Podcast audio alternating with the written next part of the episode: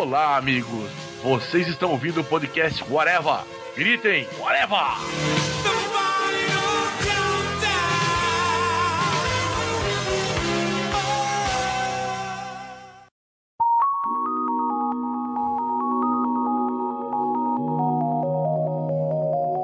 Podcast Whatever começando, minha gente, e hoje nós vamos fazer um podcast que não é um Guilty Pleasure, não é um UFC Nerd, mas é um crossover, é um encontro de personagens de quadrinhos, no caso, que são personagens de editoras diferentes, de universos diferentes, então a gente vai falar um pouco sobre eles. E meu nome é Marcelo Soares, para falar comigo sobre isso aqui está o senhor Thiago Moura. Aqui é um crossover do Areva com o Argcast, porque a gente tem um Andy aqui com a gente. O senhor Júlio Cruz.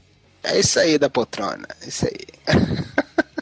o senhor Fernando Fonseca. Isso foi uma tentativa de ter um crossover com os Trapalhões no meio? É isso aí.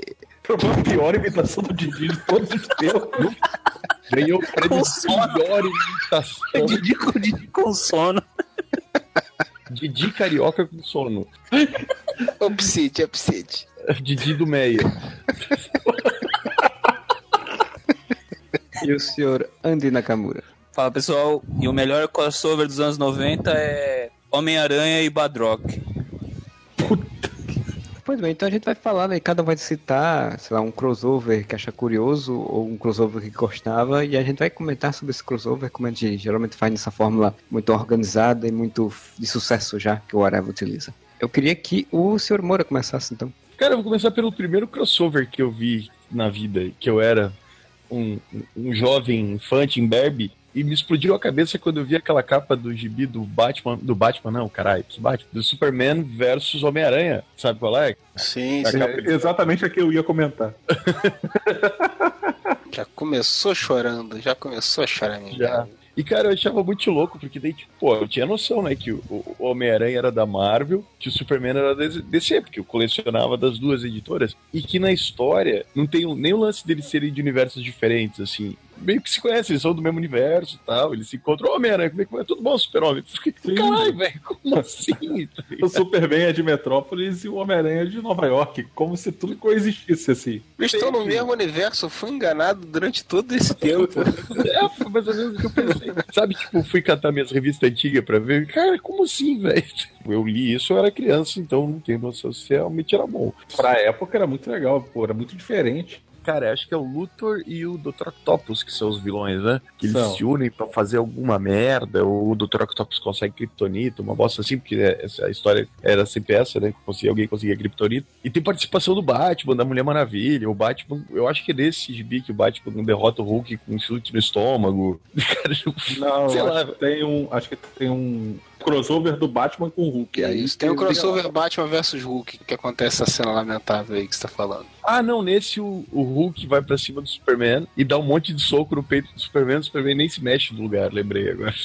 O Homem-Aranha vai dar uma porrada do Superman, o Superman, tipo, mexe a cabeça e o, Homem-Aranha não, não quebrava os dedos. É um esquema não, assim. Eu acho que você tá misturando muita coisa, cara. Não, essa cena, é. essa cena de não quebrar os dedos foi uma, é uma cena eu dele com o Batman, Batman, cara. Eu sei que foi com o Batman também, mas eu tenho quase certeza que tem um lance assim, que ele vai dar um soco no Superman e aparece ele com os dedos. Tipo, a mesma cena, igualzinha do Batman, cara. Só que com o Homem-Aranha quase. É, Falta de originalidade, que é isso? Na DC, nem fudendo. Ah, impossível. Cara, eu já li essa história, mas eu não lembro nada, cara. Tem uns séculos que eu li isso aí.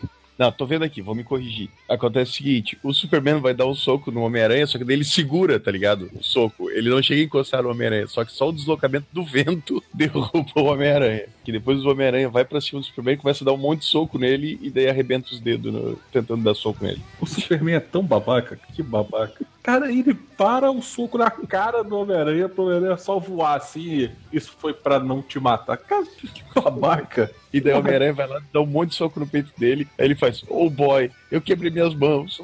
Que babaca, cara. O Superman não sabe brincar. Duas edições que tem de encontro deles, né? É, a segunda é com o Doutor Destino e o, isso. Parasita. E o Parasita. Parasita, isso. É, eu conheci o Parasita nesse, nesse quadrinho, que eu não sabia que existia o Parasita. Não desses não tem a Mulher Maravilha, parece fazer porra nenhuma? Ah, tem, tem participação da Mulher Maravilha, tenho certeza disso. Eu tô aqui com, com o Google Imagens aberto, né? Tipo, tentando me lembrar da- das histórias. Mas eu lembro que aparece a Mulher Maravilha, tem várias participações. Acho que as, as participações são essas, a Mulher Maravilha e o Hulk. Um herói de cada lado, assim, aparecendo. Pra fazer participação especial pra nada na história. A capa de- do primeiro é muito boa, né? A capa do primeiro é muito boa. Tem, tem uma outra versão do. O Alex Ross fez uma adaptação, né? Uma versão dessa capa. Que é muito legal mesmo. A do segundo é bem bosta. Os dois estão posando, mais ou menos na mesma pose, e o, o Doutor Destino e o Parasita estão esperando eles. Com cara de. O Lex e o, e o Dr. Octopus até faz sentido, né? Agora, tipo, o Parasita é um vilão bem bosta. E o Dr. Destino é vilão do Quarteto Fantástico, né, cara? O Homem-Aranha tem 5 mil vilões. Ele, se for pegar de outro. É, mas aí, como são 5 mil milhões bostas, aí deixaram ele. Ah, mas tem o Duende Verde, pô. O Duende Verde é maneiro. Não, é maneiro, mas o Duende Verde enfrentaria o Superman. O Dr. Octopus enfrentaria o Superman. É, o Dr. Octopus é muita forçação de barra. O Dr. Octopus era o meu professor de física do, do ensino médio, cara. Tem que ver a época que isso foi publicado, né? Talvez o Duende Verde já tivesse morto, provavelmente, nessa época aí. Ah, É, o Duende Verde estava morto, é verdade. Ah, mas o Duende Verde volta todo mês, podia ter voltado. Não, participação. mas nessa época ele não voltava todo mês. Nessa época ele não tinha esse, essa cota de volta. O, o programa de milhagem dele pra voltar não, não, não tava boa nessa época, não. É, daí faz sentido, porque usar o abutre, né, contra o Superman também já ia, ia ser meio ridículo. É, então, eles meio que pegaram os principais vilões de cada um no primeiro encontro. Porque E o Homem-Aranha, tipo, ele tem eu- vilão pra caralho, mas é tudo meio bosta, né? Sim, e principalmente nessa época, cara, não, não tinha ninguém assim que pudesse ser utilizado.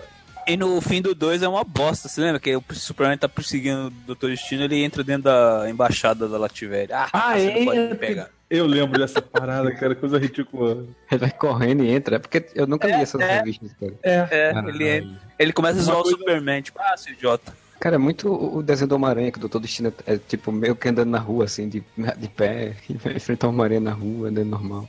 Não, é tipo um episódio desse Ultimate Spider-Man, tá ligado? Que cancelaram o, o Spectacular Spider-Man, que era muito maneiro pra fazer esse Ultimate Spider-Man que é meio bosta. E daí tem um episódio que a história inteira é porque o, o Homem-Aranha tá brincando com o escudo do Capitão América no porta-aviões da SHIELD e ele deixa cair e o escudo cai. Ai, cara, é muito idiota. O escudo cai lá do céu e ele vai, tipo, quicando pela cidade inteira e vai cair dentro da embaixada da Latvéria. Cara, é tipo a bola caiu no vizinho, sabe? E eles não podem pegar porque é a embaixada Latvéria e eles ficam, tipo, bolando vários planos pra conseguir entrar e recuperar o escudo do Capitão América. Mas pelo menos é um desenho cômico. É, verdade. O Superman realmente não entrando na embaixada porque vai. o cara corre até o portão. Ei, ei, não me pega. Chupa, Superman! Não. Chupa! Eu lembro que foi a primeira vez assim que eu vi é, algum comentário sobre imunidade diplomática. Cara, mas tipo, assim- ele é um super vilão terrorista, assim. Se tivesse uma embaixada do Afeganistão com Osama Bin Laden lá, ninguém ia pegar ele. Mas até aí, vale lembrar que o Coringa já foi o, o embaixador do Irã, não era? Quando ele matou o Robin. Caralho, é verdade. No, no Ele era. Família. É. Não cita, mas acho que é já, sim. Que Tem a famosa ah. cena que o Superman, o Batman vai querer dar um murro na cara do Superman, você lembra dessa cena? Aí o Superman só dá uma viradinha pra não quebrar a mão do Batman, o Batman começa a gritar de dor. Pô, é, é um babaca, né? É um babaca. Tô Toda hora fazendo babaquice. Cara, mas na verdade não. Vocês viram aquele episódio do Supergirl que o, o Superman vai, vai parar os bandidos, aí os bandidos começam a atirar, atirar nele, as balas não dão, ele vai correndo, dá um soco no Superman, sei lá, quebra a mão. Ele, cara, você viu que tiro não funciona sem tentar soco, por quê? É, muito burro, né? Pois é, você é burro. Mas é, esse é o primeiro, realmente, é a primeira vez que eu lembro de ver um, um crossover entre, entre heróis, assim. E, cara, imagina, você, eu acho que não era tão comum na época, né, ter esses, esses crossovers. Depois virou É, carne de cara. vaca, mas... Tanto ele é o primeiro que você se lembra, porque foi o primeiro crossover Marvel e DC, né? E se o Júlio tá falando é porque foi, porque ele viu todos os crossovers possíveis. Não, não é verdade. Tanto que ele é chamada Batalha do Século, né? Pesquisando aqui, o primeiro crossover que teve de heróis Marvel e DC foi esse daí, essa edição Superman contra o Homem-Aranha, capa do Carmine Infantino, layout e o Ross Andrew com arte final. Mas o que é engraçado aqui, como eu tô dando uma olhada aqui, como você sempre faz uma pesquisa extensa antes do podcast, né? Os nossos ouvintes estão cientes disso. Pesquisando aqui agora, cara, uma coisa curiosa é que a Marvel e a DC, antes desse crossover, eles tinham publicado juntos uma revista em quadrinhos do Mágico de Oz, cara em colaboração com a MGM, eles lançaram juntas, não sei por que diabo as duas tiveram que se juntar para lançar uma edição do Mágico de Oz. E aí foi a primeira colaboração, assim, primeiro colaboração entre as duas companhias para lançar uma revista e foi o que possibilitou na, na, sequência eles começarem essa putaria de ficar juntando um personagem de um personagem de outro e o primeiro foi justamente essa revista que o nosso amigo Moura falou aí. Aí pegaram os dois personagens que na época eram os mais populares, né? porque agora que o Batman é o mais popular, mas naquela época o Superman era o carro-chefe da, da DC, né? E o Homem-Aranha o carro-chefe da Marvel. E sem querer eu comecei cronologicamente pelo primeiro. Em 81 teve mais uma, né? Foi justamente isso aí que o Mora falou aí. O Parasita e o Doutor Destino, com o Hulk e a Mulher Maravilha aparecendo como guest ah, stars. Foi no segundo, então. Vilão especialmente convidado, César Romero. É. Não, pior que seria vilão especialmente convidado, aquele carinha de Nip Tuck. Entenderam a referência? Que ele era o Doutor Destino. ah, é verdade. Puta merda. Péssima referência. Queria não ter entendido teve essa sequência teve mais outras revistas, além do também o Batman, né? Versus é, te, teve da polêmica. Foi da polêmica chute no estrombo, né? No mesmo ano, 81 também saiu o Batman vs o Hulk, e no ano seguinte, 82, saiu os X-Men versus os Titãs. E é, é o que eu ia falar, porque esse é o meu é crossover favorito de todos os tempos, né, cara? Essa revista, para mim, é, é, o, é o ápice do ápice, né, cara? Na época eu lia Novos Titãs, né? Eu não eu cagava pra X-Men, pra Marvel, pra tudo isso. Eu era putinha dos Novos Titãs. E, porra, essa revista é muito foda, né, cara? Essa revista é muito boa. Foi o que comecei a me ligar em X-Men também, que acabou sendo uma merda depois, né? Porque quando eu parei de ler DC, comecei a ler X-Men, que aí caí na novelinha interminável do nosso amigo Chris Claremont, que apesar de tudo eu gostava e ainda gosto, mas é uma novelinha interminável, né? Cara, o Chris Claremont nos, nos X-Men, ele era tipo aquela série Dallas, não era Dallas, aquela novela que durou séculos lá nos Estados Unidos? Era tipo Sim. Dallas, não acabava nunca aquela porra, né, cara? Mas, porra, essa revista dos Novos Titãs, cara, e, dos X-Men é fantástica, né, cara? O Walt Simonson desenhando, cara. Puta, é, é fantástico demais, cara. E ela é uma continuação da saga da Fênix, né?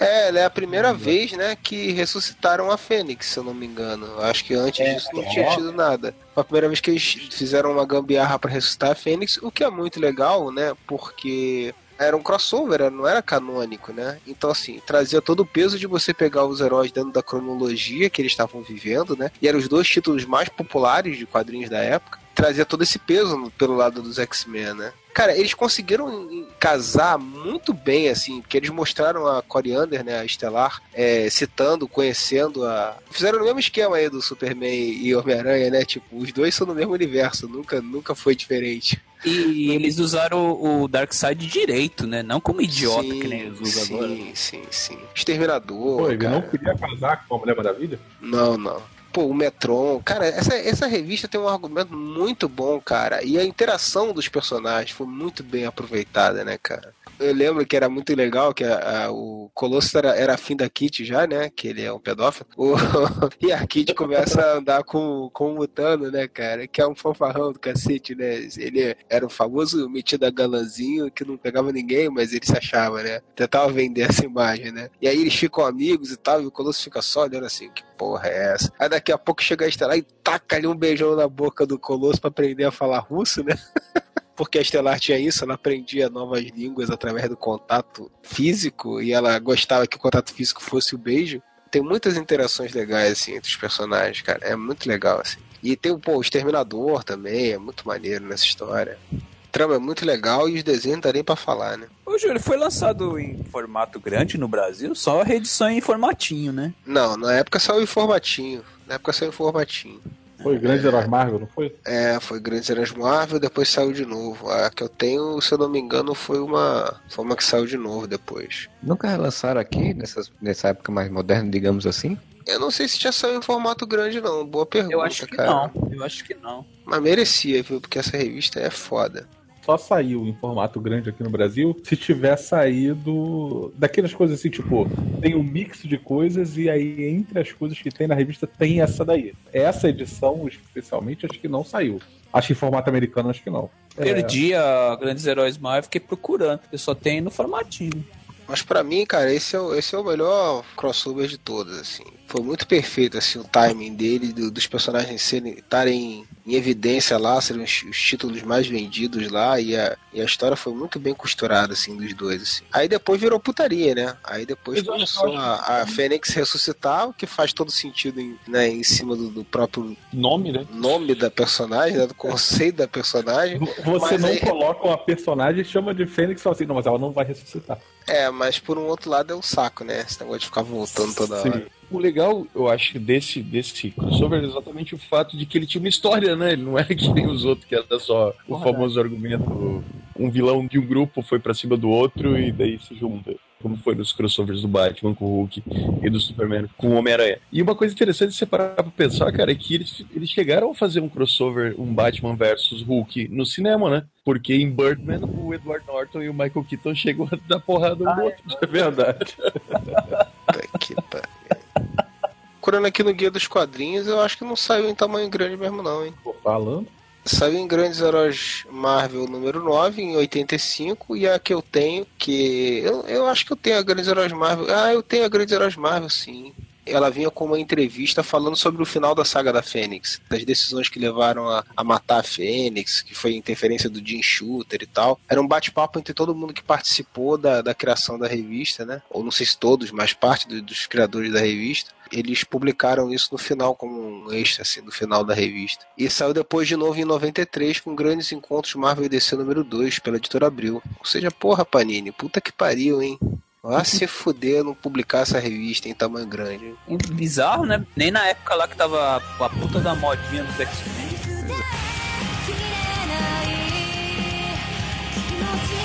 切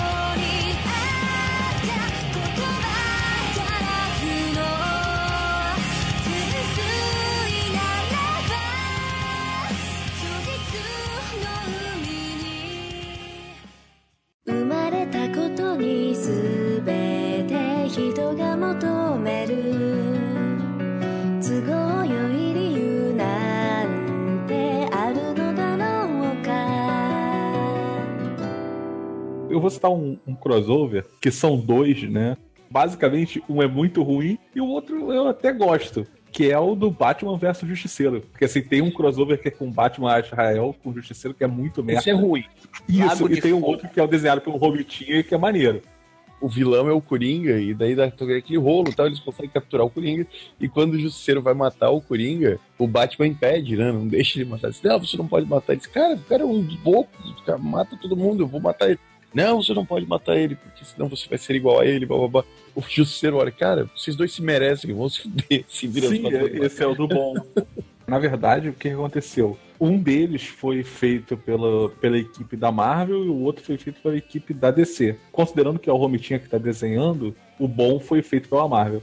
O do Lago de Fogo é escrito pelo Dennis O'Neill, coitado. Tá vendo? É, é a e, desenhado é- pelo Barry Kitson, que desenhava aquele os Liga da Justiça num. Pois é, é por isso que eu falei que eram dois, que assim, e- esse daí é muito, muito ruim. Mas o outro do Cavaleiros Mortíferos é, é maneiro, que é o que tem o retalho e o Coringa. Tem a cena do, do, do Vocês Se Merecem. Ah, mas vamos respeitar o Dennis O'Neill, hein, cara. Nem sempre dá Não. pra fazer milagre, né? Não, sim, O cara, sim. o cara pega um crossover que ele tem que botar o Batman Israel junto com o Justiceiro, fica difícil, né? Pra melhorar esse, esse crossover do Lago de Fogo, só se fosse o Batman Israel com o Justiceiro Anjo. É difícil, né? porque você pega o Azrael e o Justiceiro, eles são personagens iguais, porque os dois matam, os dois são violentos, então, tipo, não tem muita linha de diferenciação, né? Quando você bota o Batman normal, a ideia é exatamente essa diferenciação. Tipo, um mata, o outro não mata. um- Dá pra fazer um roteiro um pouco mais interessante. Mas quem eram os vilões da edição ruim? Que o deles são boa, é até facilita porque tá na capa. Os dois lá, o retalho e o, e o Coringa. A sinopse. Um caso de roubo de combustível de foguete chama a atenção do novo Batman e durante a investigação ele acaba se cruzando com o caminho de Frank Castle, o simpático justiceiro que seguiu a pista do gangster Retalho até Gotham. O único vilão da porra do Justiceiro é o retalho, né, cara? É. Caralho, bicho. A sequência é muito boa. Mas o Homem Morcego ingrato decide que, após o fim da missão, o lugar de seu novo parceiro é atrás das grades. Que bosta. Hipócrita, né? Porque esse Batman do Azrael também mata, caralho. Olha a capa que linda aí. Esse Azrael era um lixo, né, cara? Não, muito ruim. Errado. né? Cara, olha, olha, olha as garras, cara. Cara, cara, Que armadura ridícula é essa que Não ele tem usava. como fazer cara. nada que preste com um personagem desse, bicho. Desculpa. E você vê pela capa, né? O primeiro que tem os Azrael, que é o laço de fogo, é tipo o Justiceiro dando tiro no monte de fogo e o Azrael pulando em cima dele pra impedir. No outro, já é o Batman enfrentando o Justiceiro mano a mano, né? Que é muito mais interessante o texto, né? Sim. Não, e essa capa, velho. Não, mas a capa do, do Batman do, do Azrael não era uma capa, era tipo um. Como é que chama aqueles negócios que, que usa no desfile de escola de samba? Esplendor, cara. Isso porque ele é uma criatura da noite que tem que ficar escondida. Né? Sim, e daí usa uma armadura azul e amarela. Amarela, é. Mas tem um morcego desenhado no peito. Era lindo quando o Kelly Jones desenhava Azrael, vocês lembram? Kelly Jones desenha qualquer coisa, né? Porque tudo tem garra, tudo é, é É, estranho. Ele desenhava a- capa do Azrael tinha 20 metros. assim.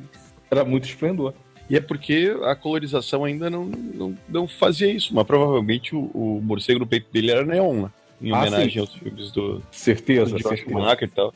O Azrael tinha uma viagem que ele tinha um, um projetor no peito, né? O bate-sinal dele era no peito dele, né? Ele tipo, lançava o bate-sinal Porque, claro, né? Pra poder Tipo- assustar as pessoas quando tava atacando. É, e assim, se eu não me engano, depois tem até uma piada, assim, né? Quando. Porque o primeiro encontro dos dois é o Lago de Fogo, aí depois veio o bom. E aí acho que a primeira coisa que o Cero faz é virar pra ele e falar: ah, peraí, mas quem é você? Você não é aquele cara. Tipo, cadê o estagiário? Cadê aquele bosta que eu enfrentei um tempo atrás? Pois é, cadê o estagiário? Ele não tava aqui?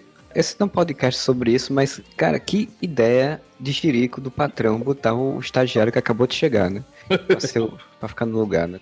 Acabou tem o Dick ali que tá ali na, na empresa já há anos, né? Já sabe todos os trâmites do negócio. Dedicado, funcionário de Tio- carreira. Tinha o trainee, né? O Tim Drake. Pois é. Aí cadê a meritocracia? Pior que eu comprei essa bosta, velho. Todo, eu comprei também. Eu comprei. Eu comprei e está perdido em algum lugar. Que bom que eu perdi. O segundo é maneiro. O segundo, o segundo é legal, assim. É, a arte é boa, tem piadas, a história é bacana. O primeiro é pra apagar da sua memória. O Batman Israel, Israel por si só já é uma coisa que eu apago da minha mente. Não, anote aí, precisamos fazer um podcast DC nos anos 90, porque eu nunca vi cagar em tantos personagens, todos nos anos 90. Ah, não, não só DC, né? Sim, mas é porque DC. DC caprichou. Não, Não, tá, dá- vamos é falar da Marvel e tal. América de Armadura. De armadura. Dá pra fazer duas cara. edições. Uma especial DC e uma especial Marvel, porque a gente vai ficar muito tempo falando de uma das duas. O, o Thor de barriguinha de fora, vocês lembram disso? É, Heróis renascem. Heróis renascem. O Thor com umas, umas correntes assim, tipo Spawn, né? Spawn, é. é deu dado, Isso. né? Deu dado. Cara, e o pior é que eu sempre quis ler essa revista, cara. Porque dizem que é uma- a pior cagada já feita com o Thor, mas é uma. Eu gosto muito do Warren Ellis, né, cara? Então eu fico curioso pra ver que diz que nessa revista ele mudou tudo, né? Ele mexeu É. com o conceito de deuses astronautas e não sei o que, babá, babá, e fez uma lambança fenomenal. Eu fico curioso pra ver o tamanho da cagada, cara, porque eu gosto do Ellis. Você já viu a. Ouviu falar da. Eu não li também a conclusão desse- dessa bosta. Parece o Thor de verdade dar uma surra nesse. Era um impostor, assim. Ah, sim, não, depois, né, quando eles É. resolvem voltar Isso, pro status quo, né? Mas ah, o era do Heróis Thor- Renasce também era legal, que tinha aquele cabelão que se ele cagasse, sujava o cabelo.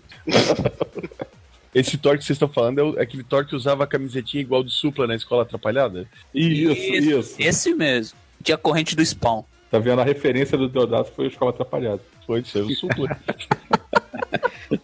Argumento do Didi Mocó. Ó, Ó, o áudio de Mocó aparecendo de novo no Olha, podcast. patrona, eu pensei, eu pensei. A imitação fica cada vez pior. Aqui é tudo de isopor, é de isopor. Vamos nessa aí. Deve rolar uma porrada maneira. Teve um que eu comprei no sem ler nada, só pelo nome, né? Se chama Liga da Justiça versus Wildcats. Meu Deus. Vocês já leram isso? Não. É escrito pelo Grant Morrison, desenhado por um tal de Val Semakes. Ah, mas se é escrito por Grant Morrison, cara, é pedante. Mas- Não. Mas, Ó, ó, se é escrito pelo Grant Morrison, pelo menos tem uma vantagem. Ele é feito em cima de um conceito muito legal, porque foi, copiou alguma coisa do Alan Moore, né? Certamente É, ele copiou, copiar- a- pegou alguma coisa da lixeira do Alan Moore, e só que ele fez uma merda em cima. Que é isso? Ó, olha o Marcelo te botar no mundo. Ô, Marcelo, ô, Marcelo. Mano, olha a capa disso, velho. É o Superman elétrico, né, velho, na época. Você vê, a Liga da Justiça era a Liga da Justiça do Morrison, né, com o Superman elétrico. Cara, que bosta, né? Foi lá no auge da Image, né, cara? Que Wildcats era o que era. Ai, cara, e o plot disso é assim, tipo, o inimigo dos Wildcats, que é um viajante do tempo genérico, Anabi do caralho, vai atacar a Liga, aí a Liga vai ter que ir, sei lá, do passado do caralho. Quando ela volta pro futuro, ele- eles estão no futuro dos Wildcats, aí os dois têm que entrar na porrada pra depois lutar com o tal do Senhor do Tempo. Pra falar direitinho, o nome do, do vilão é Epoch, o Lorde do Tempo. Não é um troço de cola, né? Epox. É Durepox. Durepox, é isso que eu tava tentando lembrar. Eu paguei importado, acho que na época eram uns 40 conto e... Tá doido. Porra, tu não Já sei- vergonha na cara, não? Pois é. Não, que se eu tivesse visto Superman elétrico, quem, quem me conhece sabe que eu odeio, eu parei de ler por causa do Superman elétrico. Mas tá na capa ali o Superman elétrico. Bem na não, frente. eu comprei só pelo nome e o Grant Morrison, eu não vi o, a, a imagem. É A classificação do universo HQ são quatro balões. É, Do Wildcats, eles botaram aquele cara que é tipo o Superman da... da isso, o E-mail. Majestic. O Majestic. E- Majestic. não, Majestic. não tem o Espartano, tem... Sim, eu sei a formação do Wildcats ali, o Wildcats. E eu não manjo, tem a Lacuna, Mar- o Devota, o Marreta, não sei nem quem é esses porra. O Marreta é o Hulk. Tem é o Hulk a- roxo de uniforme verde. Isso. Aí tem a Voodoo, a Voodoo, que é a Jean Grey. Tem a, Putz. tem a, a Zelot, que é a Psylocke. Zelote. Operação Zelote. O, o Grifter, que é o Gambit, né? E É o Espartano, que era o Ciclope. E depois eu descobri, se vocês quiserem se achar no sebo, isso foi impresso no Brasil pela Editora Globo? Tudo em Ah, não. quadrinhos, tudo em quadrinhos. Não, já isso é bem depois já. Isso, não, não, tá. É, tá Não pô, foi lançado é, no Brasil, não. Pela Abril não foi, não. Não tem o Wolverine do, do Wildcats aí nessa capa, né? Que é qual? Que é aquele. Hip aquele- Claw, sei lá. É. Não, não, era Hip Claw, não. Hip Claw era o outro. Silver O. Hope Claw era o Wolverine do, da Dark. Da, como é que é, né? Do outro estúdio da o Lei. o nome Strike Force lá. Do Rob Liefeld, tu tá falando, né? Não, É caralho. o Shaft? Não, o. Esqueci o nome do, do desenho. Top Call. Top Call, é esse daí. O do Max Silvestre. O do Wildcats Silvestre, era o. Silver Claw. Era o nome. Silver. Tudo é Clau.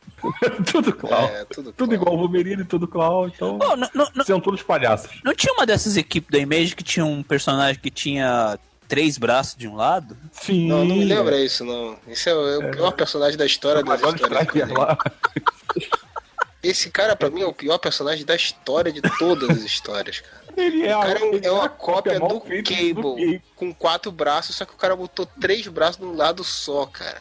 Que agradável. Aí quando as pessoas falam mal do, do Rob Liefeld, eu falo, cara, tá bom, cara, mas não se esqueça que o, o Mark Silvestre fez algo pior ainda. Ele pegou um personagem horrível do Rob Liefeld e conseguiu Porra, mas piorar. Isso daí provavelmente foi uma reunião lá na, na, na Image Comics. Estavam lá disputando, beberam, apostaram. O Max Silvestre perdeu e falaram pra ele: Cara, Não, você vai ter que fazer um personagem pior do que o Cable. Duvido que você Não consiga. foi, porque ele, ele era tipo. Ele era tipo um dos carros-chefe lá do- dos heróis. né? Ele era, ele era o principal lá do, do- da revista dele. O cara não ia fazer uma palhaçada pra botar como principal da revista. Ele achava aquilo maneiro, tenho certeza. Ele era o nome da revista, inclusive. Exatamente. Ele tinha duas revistas. O nome do cara não era Silver Claw, era Ward Blade. Warblade, isso aí. Se não é garra, é lâmina, né? Pois é. Vocês Cara, as primeiras edições dos Wildcats eu tenho até hoje, cara. Eu só guardei o do Gen 13, que é o GB pornô da época. Aproveitando que tá falando de Wildcats, pra não ter que falar de novo dessa, desses heróis fantásticos, maravilhosos. Todos os personagens são versões de outro personagem da Marvel da DC, cara. Todos. Todos. Mas a Image era isso, pô. Eu tô assustado, velho. Eu tô entrando em todos aqui. Todos. Falando de crossover, então teve crossover do Wildcats com os X-Men e foram quatro edições, quatro revistas, cada uma desenhada por um- uma equipe. A, E fudeu, né? Porque os X-Men olhavam e não sabiam mais quem era quem, né? a Era de Ouro, que passava no passado longínquo, que foi escrita por Scott Lobdell, desenhada por Travis Charest, que eu não sei quem Esse, é. era- esse cara é bom. Esse cara é foda. Travis Charest, ele é muito bom, cara. O único problema dele é que ele, ele é muito. Demora. Por exemplo, ele já trabalhou lá pra, fazendo aquelas revistas lá, Metabarões, exatamente, cara. Mas Foi aí. mandado embora. foi mandado embora porque ele demorava muito, cara. E, e a gente tá falando dos Metabarões, cara, que são revistas que demoram a sair, não é tipo mensal, cara. Nem assim ele conseguiu fazer os prazos, bicho. Era Era tipo a revista anual e ele não conseguia lançar.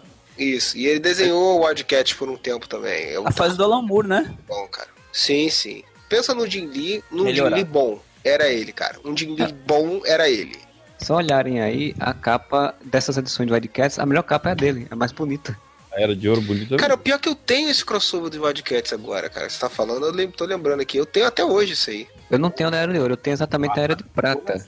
Que era também feita pelo Scott Lodberg, mas é desenhada pelo Jim Lee, que mostrava eles ali na. que Eu não lembro qual é a época, acho que não era nos anos 40, anos 50, eu acho. Um negócio assim. Olha, eu tenho a Era de Ouro e a Era de Prata. Aí tem a, a, a Era Moderna, que foi o James Robson que fez, com o desenho do Adam Hooks.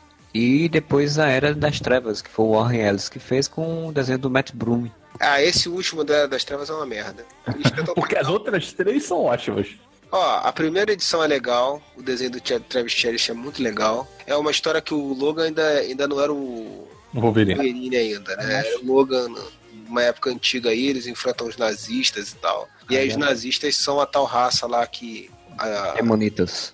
Que a Devota tinha que enfrentar. Essa Wildcats X-Men Era de Prata, como se tá falando aí, né? Era de Prata, né? Basicamente é Jean Grey e o Grifter, né? Aí o Grifter dando em cima da Jean Grey, rola aquele clima lá e tal, né? Claro. Isso, é legalzinho, é legalzinho. É uma história, é uma história padrão de Lee, assim. É legalzinha, divertidinha. Esse da Era Moderna é a mais legal, né? Porque ela pega a formação clássica, né? do- da fase de sucesso do- dos X-Men, né?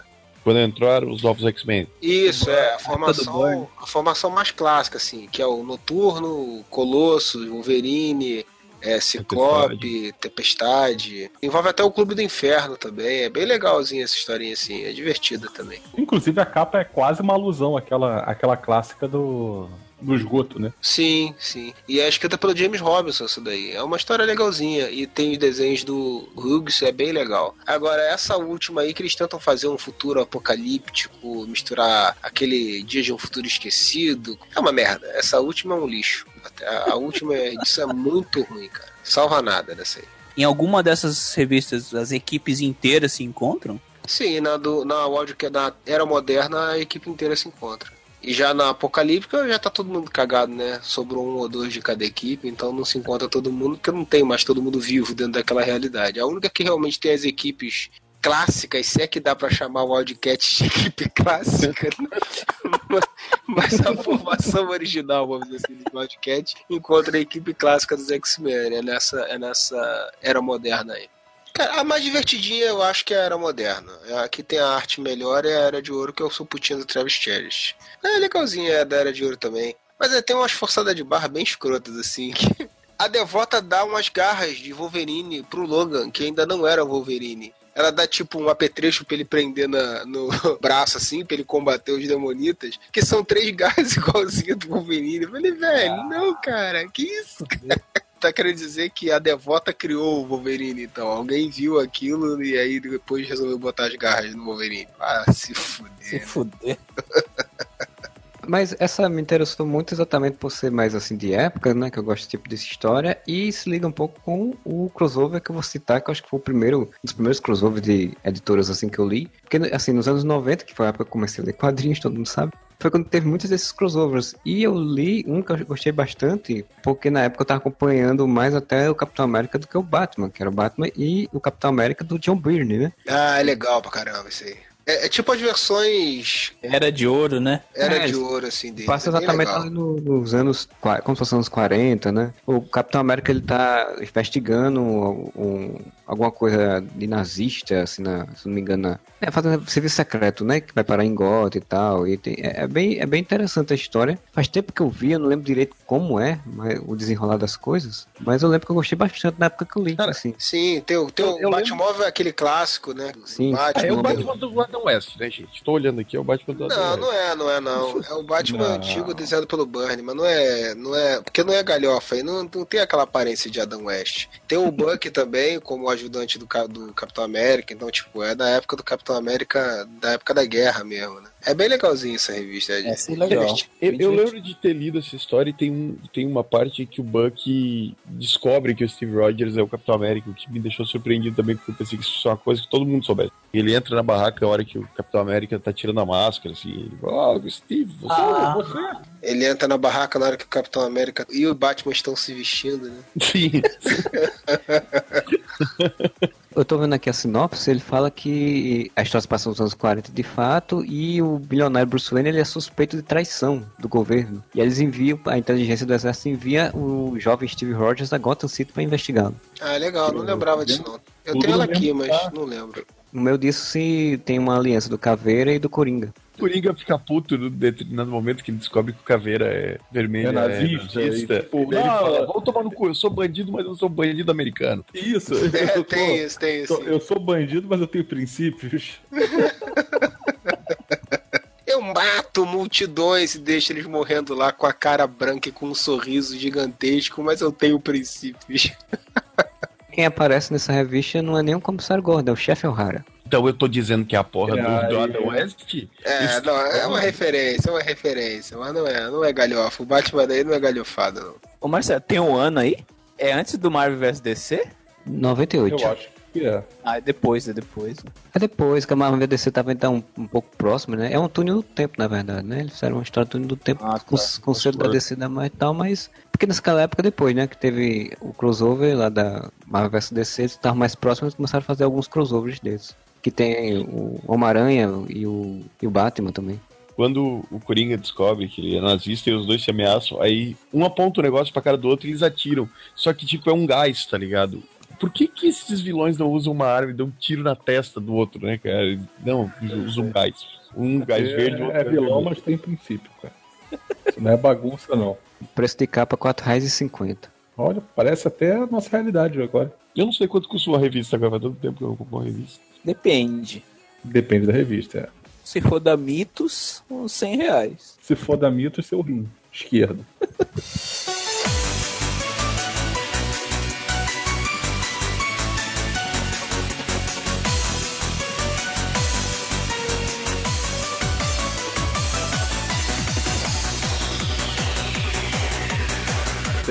crossover do Superman com o Muhammad Ali. Isso, isso é anterior ao Batman, ao Superman versus Homem-Aranha, né? Tu falou agora diz a data, né, Fernando? Levanta, tá criando modéstia. 78. Não, é que eu tava procurando aqui. Não, mas diferente do Modeste, eu li esse daí. Na verdade, o... é engraçado porque parece o. Aquele filme do, do Space Jam. Tem o mesmo princípio do filme do Space Jam. Assim, chegam os alienígenas e falam assim: ó, a gente vai dominar a Terra e fudeu pra vocês. Agora a gente vai dar uma chance. Vocês podem fazer um- uma disputa de boxe. E se, claro. eu- se você, o seu campeão derrotar o meu campeão, a gente vai embora. A gente fica na boa. Se o meu campeão ganhar, eu vou dominar a Terra. E aí tem essa disputa pra ver quem é que vai defender a Terra, se é o Superman ou o Muhammad Ali. Óbvio, né? O vale salientar, né, que tem uma curiosidade, que essa é, revista ia sair em 77, quando o Muhammad Ali era campeão do mundo de boxe, né? E aí ela acabou, foi adiada e saiu em 78, quando ele já tinha perdido o título de campeão do mundo. Perdeu para o Leon Spinks em fevereiro de 78, né? O trabalho do Dennis O'Neill e do Neil Adams. O Adams. Não, é, é, é muito maneiro, assim. É engraçado, assim, é inocente. É praticamente o plot do que depois Space Jam chupinhou pra fazer o filme. Pré-crise, né? Que fazia de tudo. né? Isso, Mas quem, isso. quem que enfrenta afinal os alienígenas? O Muhammad Ali ou o Superman? Cara, se não me falha a memória, é o Muhammad Ali. Superman, ele, ele faz uma parada pra poder se infiltrar, vai resolvendo as tretas em volta, enquanto o Muhammad Ali tá enfrentando o campeão dos alienígenas. E na plateia tem uma celebridade desenhada, né? Uma coisa assim. A edição da Panini, ela é maneira porque ela é formato americano. Na verdade, toda a capa é cheia de celebridades. Celebridades reais e de quadrinhos. Tem o Batman, a Mulher Maravilha, sei lá. Mas, assim, ao mesmo tempo também, esses personagens que estão desenhados, virando, virados assim pra, pra direção da, da, da tela, né? Tem os Beatles no meio, por exemplo. Eu não lembro agora quais são os personagens, mas é essa a ideia. Tem personagens de quadrinhos e tem, tem personagens reais. Personalidades. Isso, É. personalidade da época, exatamente. Alguns você olha assim na, no guia da, da Panini, né? Que tem o quem é quem, né? E você conhece. Outros você fala assim, caralho, quem é essa pessoa? falando em Beatles, cara, e falando em- nesse tipo de crossover, sabe que teve o crossover do Batman com os Beatles também, né? Na época que saiu esse, esse crossover, foi bem naquela época que começou aquela lenda de que o Paul McCartney tinha morrido e alguém tinha substituído, né? E o Batman vai exatamente investigar isso. Ele vai investigar um dos Beatles morreu. Batman virou um investigador de lendas urbanas. A capa, a capa Ele é um Mythbuster. A capa é o Batman olhando os Beatles, né? E aí ele fala assim, ó, ah, lá vem eles, um deles está morto, mas qual será? A história é essa, tem que investigar o que, que aconteceu com o Paul McCartney, cara. Foi um, um crossover não oficial, porque eles não conseguiram os direitos dos Beatles, tá ligado? Os Beatles não liberaram, então, apesar de tu, tu olha ali na capa e tu vê os quatro Beatles exatamente retratados, a banda chamava os Oliver Twists. Menos o, o Paul McCartney. O Paul McCartney já tinha morrido, então. Ah, mas daí era o sósia dele, né? e, cara, eles trocaram o nome da banda, chamaram Beatles, eram os Oliver Twists. E a banda era formada pelo Sol, o Glennon, o Hal e o Benji. Sendo que o, o Sol e o Glennon eram o Paul McCartney e o John Lennon escritos, assim. Só não usaram o nome mesmo. Isso daí é, era comum, porque não lembra quando a Marvel e a DC iam se juntar pela primeira vez, iam fazer a- o seu crossover entre Liga da Justiça e os Vingadores. A DC deu pra trás e a Marvel criou a sua própria Liga da Justiça. Ah, sim, com a Esquadrão Supremo, né? E isso, criou sua, na cara dura, criou sua própria versão do, do- da Liga da Justiça e falou assim: não, eu não vou mudar a história, não. Vai, não vai querer fazer, não posso usar a Liga, então não tem problema nenhum. E fez a saga da Coroa da Serpente em cima, que estava programado para ter o cross- crossover, né? E aí, muito tempo depois, finalmente eles conseguiram fazer. E é muito legal, assim, porque ele pega várias. Tem uma época lá que tem umas. Umas panes temporais lá, então ele vai intercalando várias versões dos personagens, né, cara? Tem a cena clássica que é o combo máximo, que é o, o Superman segurando o escudo do Capitão América e o martelo do Thor, né? É do Thor, é foda aquilo. Aquela, aquela cena por si só é, é fantástica. Mas é esse daí que tem o Batman e o Capitão América que se enfrentam, não lutam e eles chegam, ah, não, deu empate. Sim, sim, sim. Eles ficam se examinando assim. hum, é, é, eu, é, eu acho que você poderia. Eu, eu, eu É, o consigo deu aceitar uma a ideia. ali, né? É, eu consigo aceitar a ideia de que com o tempo você poderia me derrotar, talvez. Então eu acho que a gente pode usar nossas habilidades para algo melhor, né? Malandrão ele. Tanto a Marvel tem o o Esquadrão Supremo, como a DC também tem, tipo, no multiverso delas tem um universo que são os personagens da Marvel, só que com outros nomes, né? Sim, sim, sim, mas é porque no caso do, do Esquadrão Supremo era pra fazer um, um crossover, né? Mas aí, como a, a, a DC deu pra trás, a Marvel fez o seu crossover do mesmo esquema dos Ah, Beatles. se não querem fazer, vão tomar no cu aqui, ó. Ó, eu faço, não preciso de vocês, não. Não precisamos do Superman, nós temos o Império.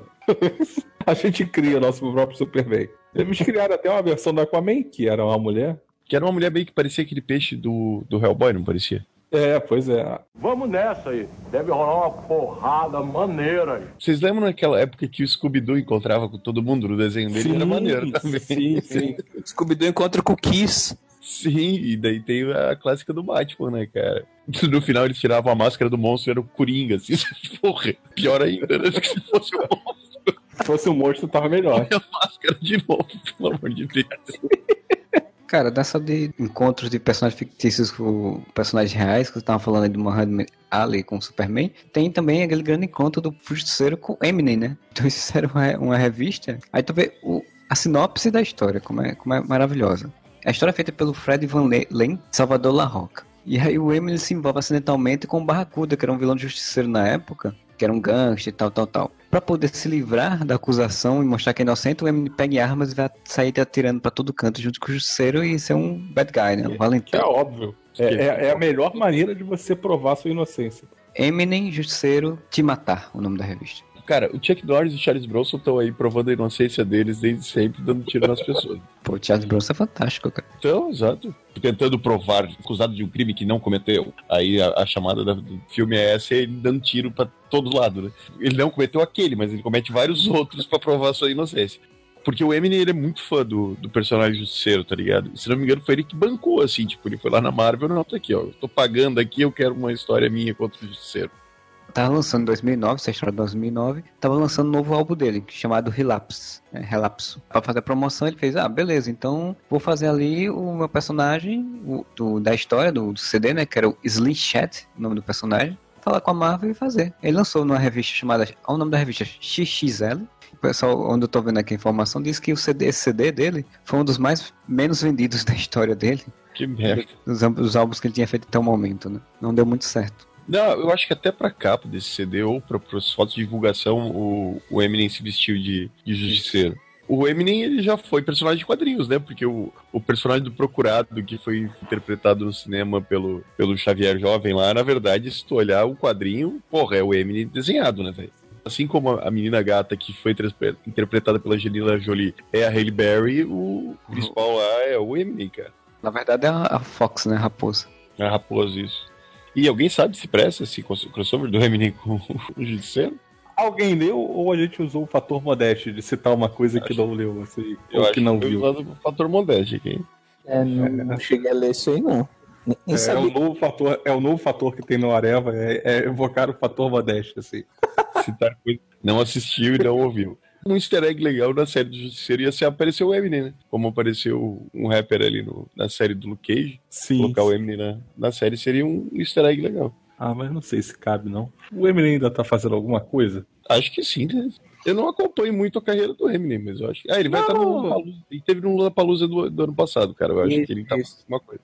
Teve uma época que tava todo, tudo tinha o Eminem, né? Porra, é verdade. Cantava com a Rihanna. Todo mundo. O novo álbum de, de Eminem, que sai agora em 2017, tem Rihanna, então ele faz, está fazendo alguma coisa, está gravando um novo álbum. Não, e o detalhe é que o Eminem no- na revista ele é bombadão, né? Se eu for pagar, meu amigo, eu aparecer numa revista, Tô pagando. Cara, eu vou mandar desenhar Léo Stronda com o meu rosto, velho. cara, que desenho porco, viu? Essa capa, tipo, o Justiceiro tá na posição dos braços aqui que ele, ou ele tá com os braços quebrados e ninguém avisou. Nossa, cara, o pulso dele tá muito deslocado. Parece que quebraram o pulso dele, ele tá de boa. Na verdade, é assim que o, que o Brad Pitt mata o Kevin Spacey no, no Seven. Eu lembro porque sempre que eu vou atirar, eu, o que, eu vou fazer? Vou atirar como se eu não tivesse um revólver em casa. Caraca! Altas revelações, assim, sempre que eu vou atirar. Tirando os bandidos. sempre que eu vou caçar bandidos, eu mato eles dessa forma. Vamos nessa aí. Deve rolar uma porrada maneira aí. Você tá um bem menos conhecido, assim. O, eu sou muito putinha do Hellboy, né? Eu sabia, eu tô com esse crossover aqui aberto. Você não sabe qual que eu eu vou falar? que Você, você não sabe qual que eu vou falar? É, eu sei. Não sabe. E se eu vou falar dele com o Savage Dragon, que ele sai de dentro de um cu de um bicho gigante? Não, não, não. Esse você não vai falar. Esse é muito Cara, merda. esse é muito merda, cara. Esse é muito merda. E o vilão bosta lá tem o cérebro do Hitler. E aí tem uma hora que o cérebro sai pulando. macaco, assim, não é? fugindo. É uma merda, é uma merda, é uma merda. A única Mas- exigência do Mai Minola é que todos os diálogos do Hellboy ele escreveria. Então, tipo assim, eu sei que você vai fazer cagada, mas pelo menos eu vou tentar manter o mínimo de integridade do meu personagem. Mas isso saiu em revista de linha, Júlio? Saiu um crossover. Eu não sei se saiu como uma edição da Salage Dragon. Eu tenho essa revista, mas eu não me lembro. Eu não me lembro. É, eu só lembro Aqui ela do- saiu, como, ela saiu como uma edição especial aqui. Ah, tá, tá. Eu só lembro dele saindo do cu mesmo, do bicho. É, é uma merda revista. Esse é inesquecível. O Hellboy tem outros crossovers. Tem, tem um crossover com Ghost, que é uma personagem que eu nunca tinha lido além desse crossover. Então, eu não faço a menor ideia se o crossover em si é bom no, no respeito ao outro personagem, porque eu nunca li o outro personagem. É uma história legalzinha e tal, nada demais. Caralho, tinha que ter um crossover do Hellboy com a Oda May Brown, cara. Ele aparece numa revista do Madman também que eu tenho, é legal, assim, mas é uma participação bem rápida, assim, não chega a ser um crossover, mas é um guest star ali. Mas o crossover, obviamente, que o Fernando sabe qual é, porra, é juntando o Batman, o Starman, que são dois personagens da DC, com o Hellboy, né, cara? E desenhado pelo Minola, então, puta. Não, e, o, e o Starman maneiro, né? Sim, o Starman é o Jack Knight, né? Aquela fase é, do James Robson. Esse fica Ele- tirando o Batman, né? Sim, tem duas partes, se eu não me engano. Eu acho que na primeira parte é mais o, o Starman com o Hellboy, e na segunda parte é mais o Batman com o Hellboy. Eu não lembro muito bem. Eu lembro que envolvia o, o pai do Jack Knight ser sequestrado. Cara, o importante é que você pega é o crossover entre o Batman, Hellboy e o Starman. Aí quem escreve é o James Robinson, que tava comandando o Starman. Quem Sim. desenha é o, o Mignola, que, que criou o Hellboy. Cara, o Batman só se fudeu nessa daí, né? Mas eu tenho uma ótimas lembranças, assim, embora eu não lembre muito bem, de ter gostado muito dessa revista, né, cara? Por motivos óbvios aí. Por gostar dos três personagens e qualquer rabisco que o Minola desenha, faz no, no guardanapo de papel, pra mim é, tá muito bem feito, né? Então é um crossover bem legal, assim. Vou até reler, cara. Vou até dar uma caçada aqui pra reler, porque eu não realmente lembro muito pouco dele. É, eu tenho essa revista aqui também. Eu também faz até pouco no, que, eu, que eu li. Já que eu falei no Batman, a melhor homenagem ao Batman de todos os tempos é o crossover dele com o Planetary, né, cara? É Porra. muito. Ah, é Essa verdade. revista- Caralho, isso é muito foda. Essa revista é fantástica, cara. E eles aproveitam pra, o, pra mostrar vários Batman de várias épocas. É. O do seriado, usando spray de. Essa revista é fantástica. Depois eles fizeram um crossover também da, com a Liga da Justiça, que é. Mas não é bom, Sou, não. sou. É, é, É, razoável. Tem ideias interessantes ali, mas não é nada grande coisa assim. Versões alternativas dos personagens, né? Você fica meio boiando. né? O, o Planetary, ele é uma série que bolada em cima dessa ideia dos crossovers, né? Na verdade, eles, eles não podiam usar os personagens originais, né? Então eles faziam versões dos personagens. Mas a edição zero é um crossover com o Hulk, que o Sim. Hulk em si não aparece, mas um crossover com a ideia do Hulk, é uma historinha curta. Tem com o Capitão Marvel. com- Os heróis pulp. Os heróis da Vertigo. né? É, os heróis Pulp chegam a fazer parte da mitologia da, da- do Planetary, né? O Homem de Bronze, que seria o, Do- o Doc Savage, né? Tem, tem todos eles, todos os, os Sombra, grandes heróis. O Sombra. Tem versões, tem versões muito claras ali. Tem uma edição do Planetary que é toda com personagem da Vertigo, né, cara? Aparece Isso. o Constantine, aparece o Monstro do Pântano, aparece todos eles lá fazendo participação. E aí eles pegam o conceito do Planetary e, na verdade, eles homenageiam vários tipos de personagens. e Pega filmes eh, Porra, japoneses. Tem um crossover, tem um crossover com a melhor versão do Quarteto Fantástico de todos os tempos. O grande vilão da saga, né? É um quarteto fantástico do mal, né? É muito legal. Planetário é uma, é uma das minhas HQs favoritas de todos os tempos mesmo. Crossover que a gente dá pra citar realmente, né? Que eles têm um com Authority, que é um crossover da própria editora, não, não conta muito pro nosso conceito aqui do podcast. Tem esse da, da Liga da Justiça, que é meia boca, né? O do Batman é fantástico. Né? Caçador mandando bem pra caralho. A trama é que eles eles estão no beco do suicídio e ali tem Isso. um vórtice temporal, né? Que várias versões do Batman vão aparecer. Eles vão até a cidade onde seria Gotham. Não sei se o nome da cidade mesmo é Gotham na história. Eu acho É, que é. Gotham. Do mundo Wildstorm, se eu não me engano. É, o Gotham do Mundo Storm e que são, e vão fazer contato com os detetives Grayson e um, teve. Coringa. Não sei se ele usa, usa o nome do filme, James Napier, eu não sei como é que é. Mas é o Coringa, o, o detetive, né? Porque naquele beco está tendo um problema temporal lá que estavam aparecendo versões de pessoas e coisa. É quando eles vão investigar que eles encontram as versões do Batman. E é foda. Acabou de ser relançado até. Só em capa dura, né? Eu tenho a versão, a primeira versão que saiu aqui, que, é, que eu acho bem legal, porque os caras fizeram ali em tamanho gigantesco, né? É bonito. Então, então é muito legal, assim, que a, valoriza bem a arte, assim. Depois a Panini lançou recentemente em capa dura também. Essa eu não tenho, mas, mas a, a história é sensacional. Vale É, mas a, a que você tem é um tamanho maior do que a da Panini? Sim, sim. Pixel Magazine na época lançou, né? A Pixel, a Foi, editora foi. Pixel. Ela Não. lançou com um tamanho maior, e aí a ideia é que eles falaram, não, vai ter um formato diferenciado pra valorizar a arte incrível do Caçadei, essa é uma revista muito foda. Eles fizeram a mesma coisa com os outros dois crossovers, que não- tem nada que justifique eles serem tamanho gigante, a não ser acompanhar a primeira, né? Porque, Não, eu perguntei porque a, o da Panini não era do tamanho americano, era maior. ah, é maior. É um formato, tamanho americano. formato magazine, eu acho mesmo.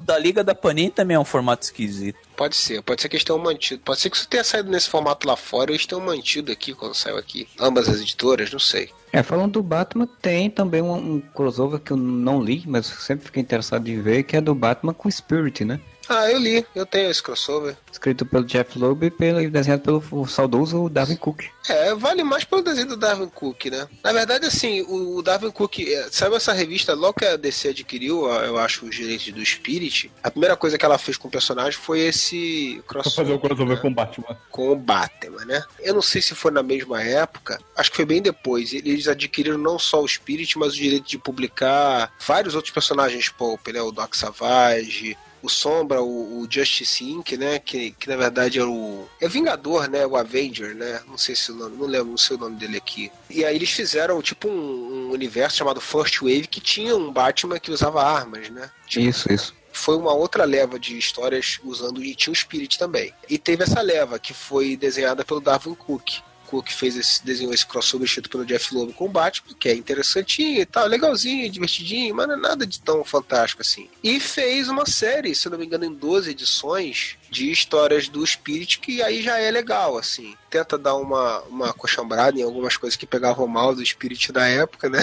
Que é o, o, o lance, por exemplo, a caracterização que tem do, do Ébano, o Ébano. Todo mundo fala que na época do Spirit era um- uma caracterização bem preconceituosa do negro, né? E ele tenta dar uma, uma alinhada em algumas coisas e tal. Tenta tirar um pouco do conceito do Spirit de ser aquele herói pop, né? Que ganha, as garotas são meros interesses românticos pra ele. Valoriza os personagens femininos da série e tal. Faz várias coisas legais, assim. E cria uma trama de fundo que acompanha as duas edições. E nem todas elas ela é importante, mas que meio que dá um conceito que para você acompanhar até a, a edição 12. Eu tenho isso aí tudo. É bem legalzinho, assim. Tem ainda alguns probleminhas e tal, mas eu gosto muito do Darwin Cook e acho que vale a pena. Isso saiu no Brasil? Saiu, Saiu. saiu, saiu própria uma edi- uma edição própria, assim. Saía em. Não lembro quantas edições saiu. eu acho que saiu em oito edições, sendo que a última era maior para completar as 12. Via duas histórias por revista, eu acho. Não, eram cinco edições. Cinco edições. Duas histórias por revista, a edição 5 eles colocaram quatro,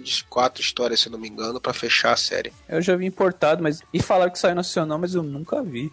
Mas o crossover em si é legalzinho também. A arte do Darwin Cook sempre vale a pena ver, né? Agora, o Batman tá, tá saindo, saiu lá fora agora, deve- daqui a algum tempo deve sair aqui também, com as tartarugas ninja, né, cara? Esse eu sei que meu filho é, é muito fã das tartarugas ninja, né, cara? Então ele, ele tá ansioso pra ler isso daí. Desde que eu falei, pô, filho, vai ter um crossover com as tartarugas ninja e o Batman. Ele falou, pô, eu quero ver isso. Outro dia a gente tava numa loja, aí tinha lá a edição encadernada importada. Cara, paca, pai, puta. Eu falei, é, não, não, não. Um dia isso sai aqui mais barato. Não, não vou pagar 100 conto numa revista em inglês ainda, que eu vou ter que ficar lendo tudo pra você.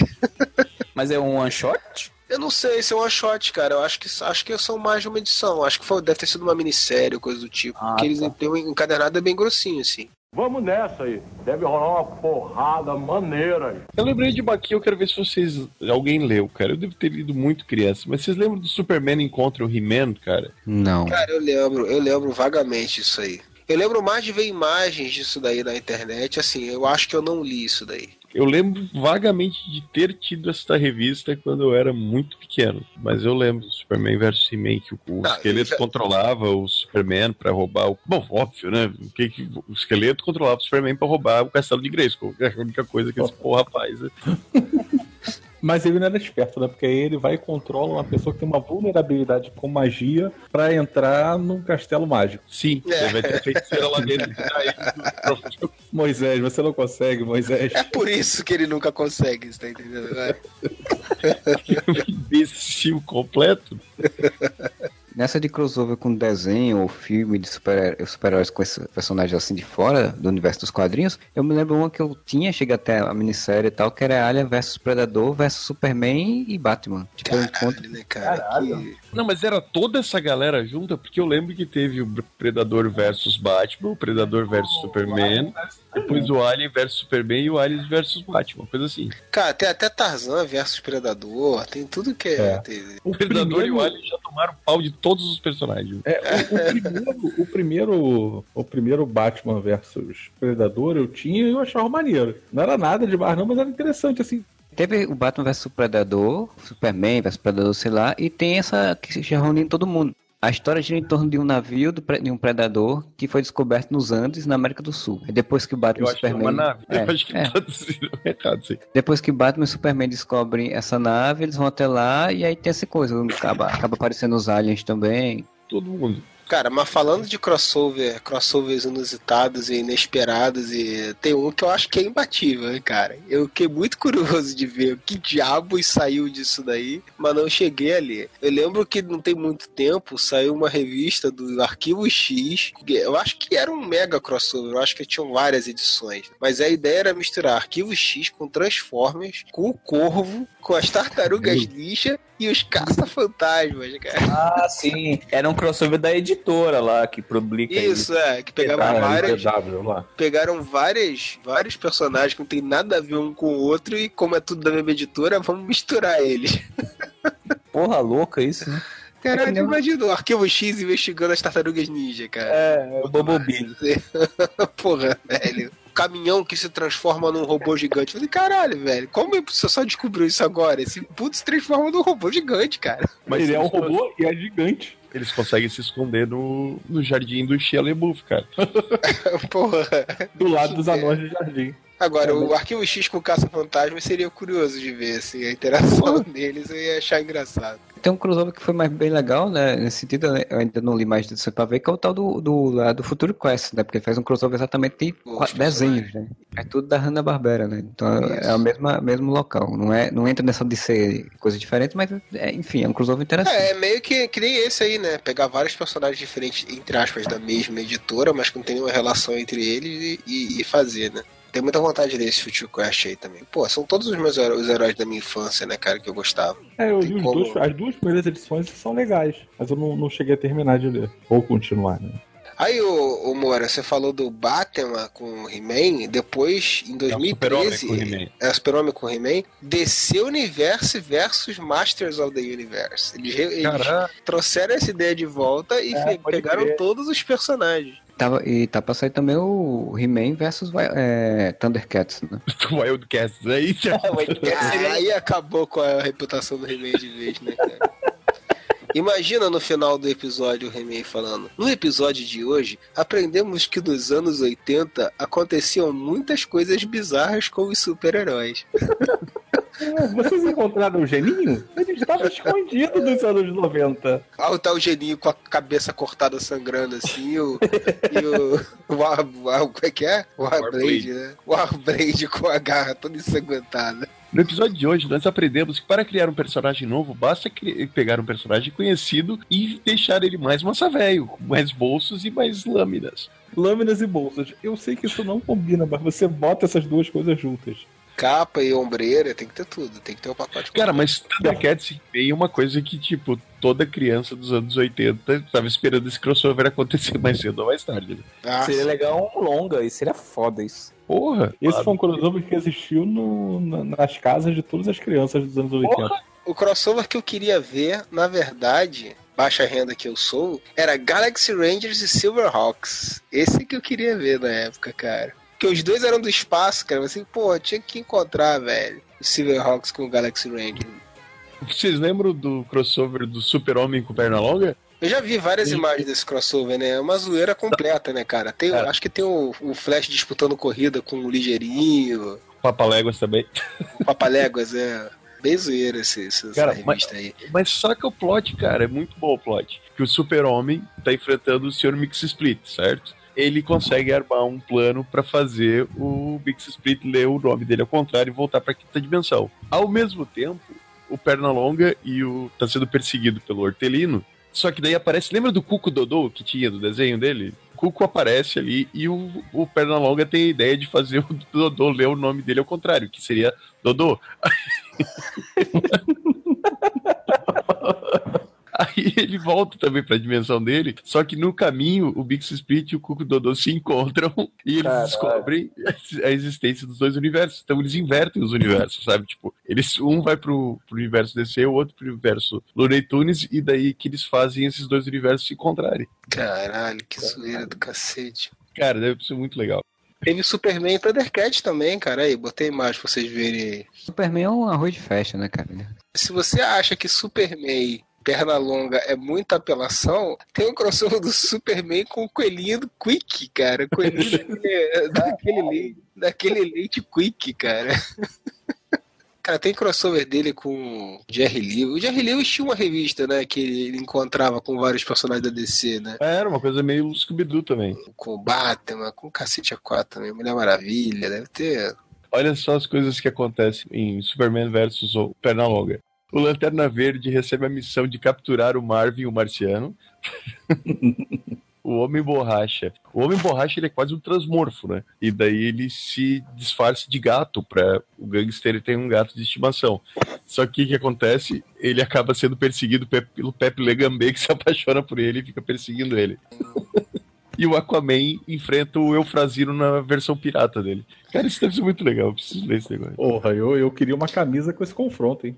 Superman Coelhinho do Quick. Quadrinho promocional de 87, Superman do Quick foi tão mercenário quanto você pode imaginar. O Mago do Tempo congela Superman num bloco de gelo. Ele não pode escapar e o Coelho Quick, seu bando de crianças etnicamente diversificado, usam os poderes de inteligência do achocolatado Quick para decifrar algum tipo de código egípcio que, de certa forma, ajuda Superman. Olha, todo mundo termina nem- bebendo a droga do Quick.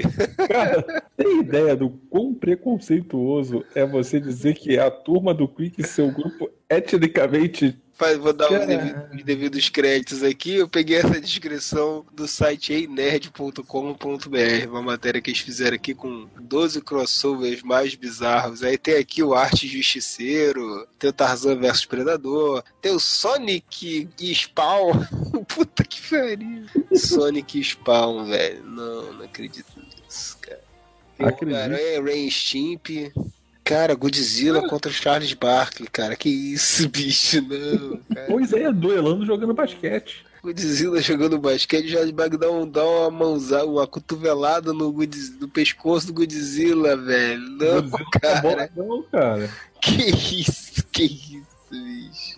Eu tô, eu tô muito empolgado com esse Superman e, e perna longa, cara. Eu preciso ler isso. O Batman vai investigar uma pista sobre o pinguim e ele acaba encontrando. Lembra aquele pinguizinho pequenininho que o perna longa de vez em quando adota? Tem uma cartola? Então daí ele encontra esse, esse pinguim ao invés do pinguim normal. Eu preciso ver isso, cara.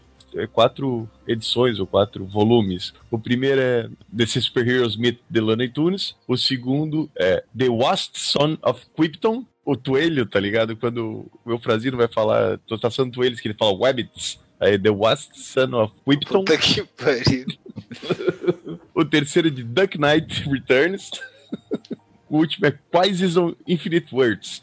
Eu vou ler Cara, isso, isso cara. deve, ser, isso deve ser muito bom. Não, as imagens que eu já vi disso na internet são muito boas. Podiam publicar isso, é, a Panini podia publicar isso.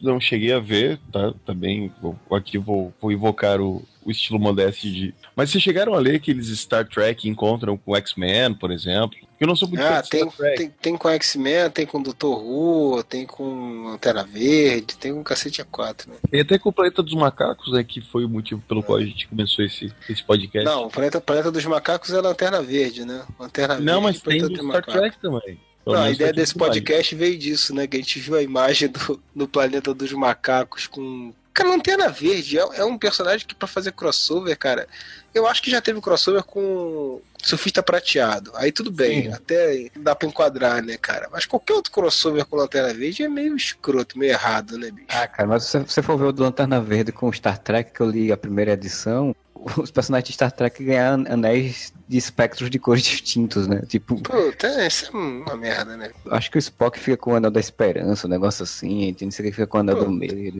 Ah, e o Capitão Kirk da, da Força de Vontade, obviamente. Tem eu até aqui- topava isso, inclusive, porque daí o Chris Pine virava o Lanterna Verde ao invés do bosta do Ryan Reynolds, que seria uma escolha Isso aí, aí eu- agora eu vi vantagem, né?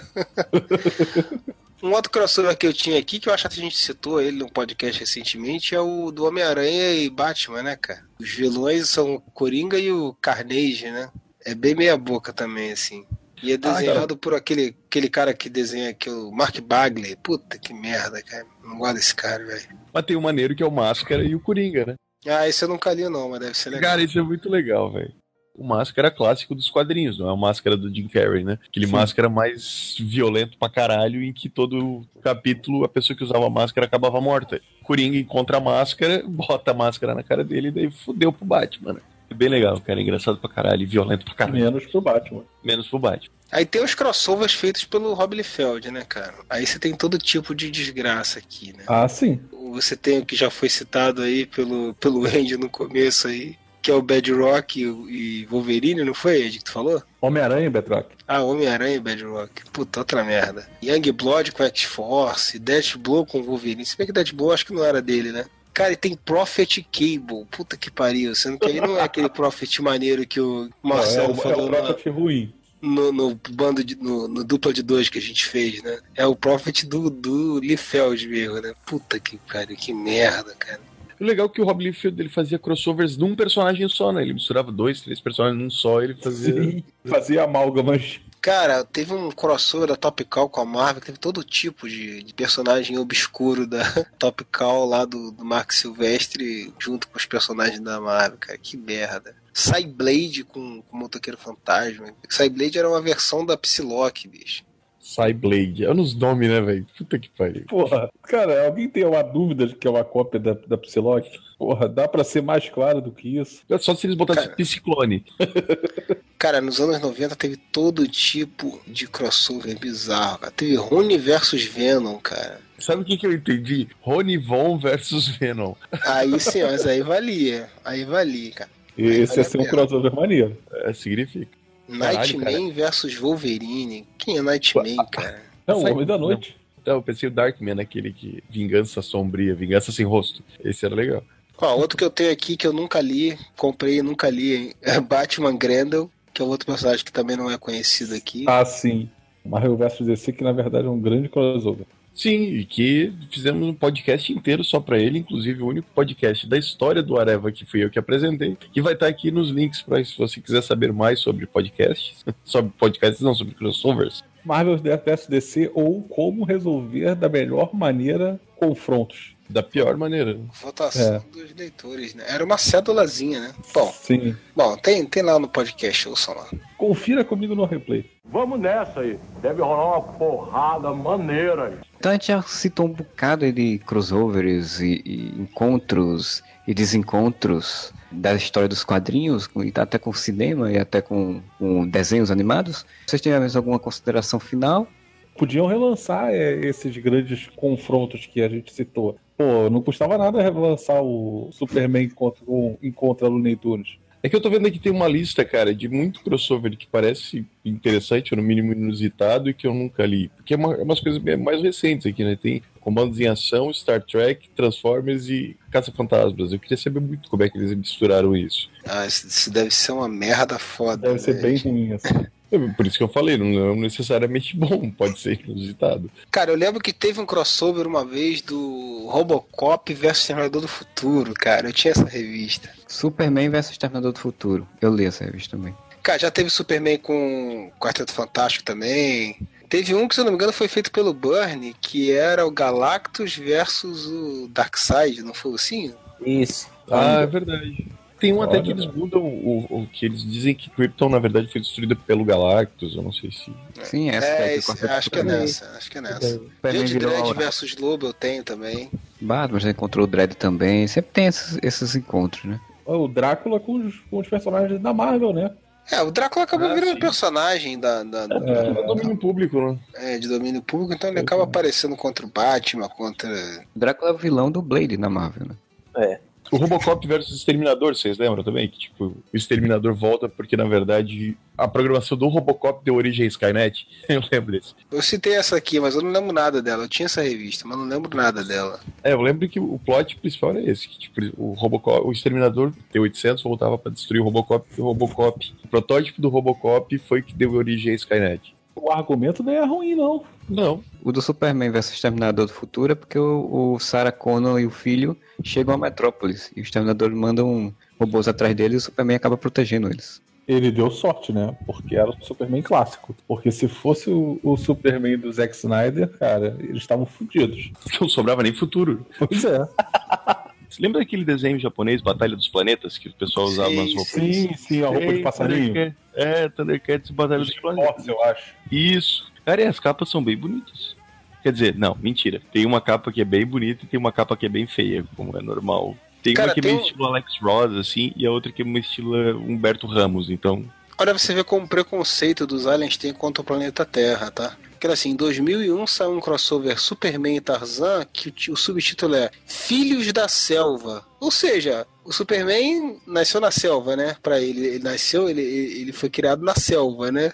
O planeta aqui é uma selva, né? Não, não, ele nasceu nos Estados Unidos? Me responde. Ah, não, nasceu em Krypton, mas ele foi criado na Ah, então, selva. então ele é pra eles, selva. então, então pra eles ele é da selva.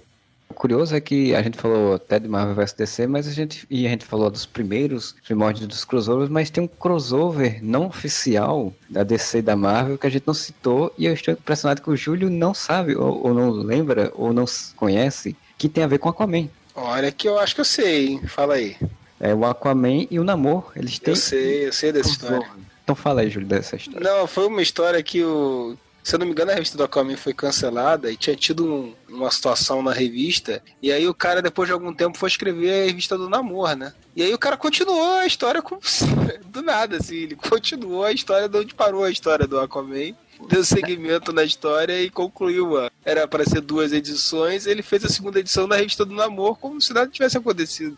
História do Aquaman, ele enfrentava um monstrão lá, ia pro espaço e explodia ele no espaço, né? E salvava todo mundo. Aí na revista do Namor abriu um portal dimensional e um monstro que tinha sido explodido aparece nesse espaço sideral e volta à Terra. O Namor vai enfrentar ele. E aí depois derrotou o cara. Tipo, esse foi o grande crossover não oficial feito da Marvel DC antes do primeiro crossover do Superman e do Homem-Aranha. Não, mas eu não sei se foi antes. Foi antes do, do crossover? Foi, foi. Ele é antes. Ah, eu não sabia que ele era anterior, não. Isso eu realmente não sabia. Tá vendo só? O Super, o Aquaman sempre é precursor, cara. É Agora provou, provou. É o melhor de todos, me desculpa. ele, ele sendo relevante. Como sempre, né?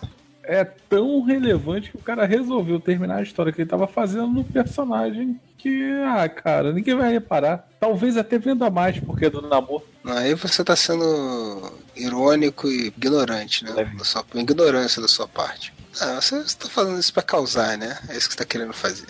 Tá querendo aparecer. Bota uma melancia na cabeça, então. Então a gente fez esse podcast para que vocês tenham curtido. Se você gostou, entra lá em mareva.com e se você não já baixou direto, você vai ouvindo pelo feed e deixe seu comentário nos comentários. Tinho tá rindo 10 dias depois da piada. O que que eu vi?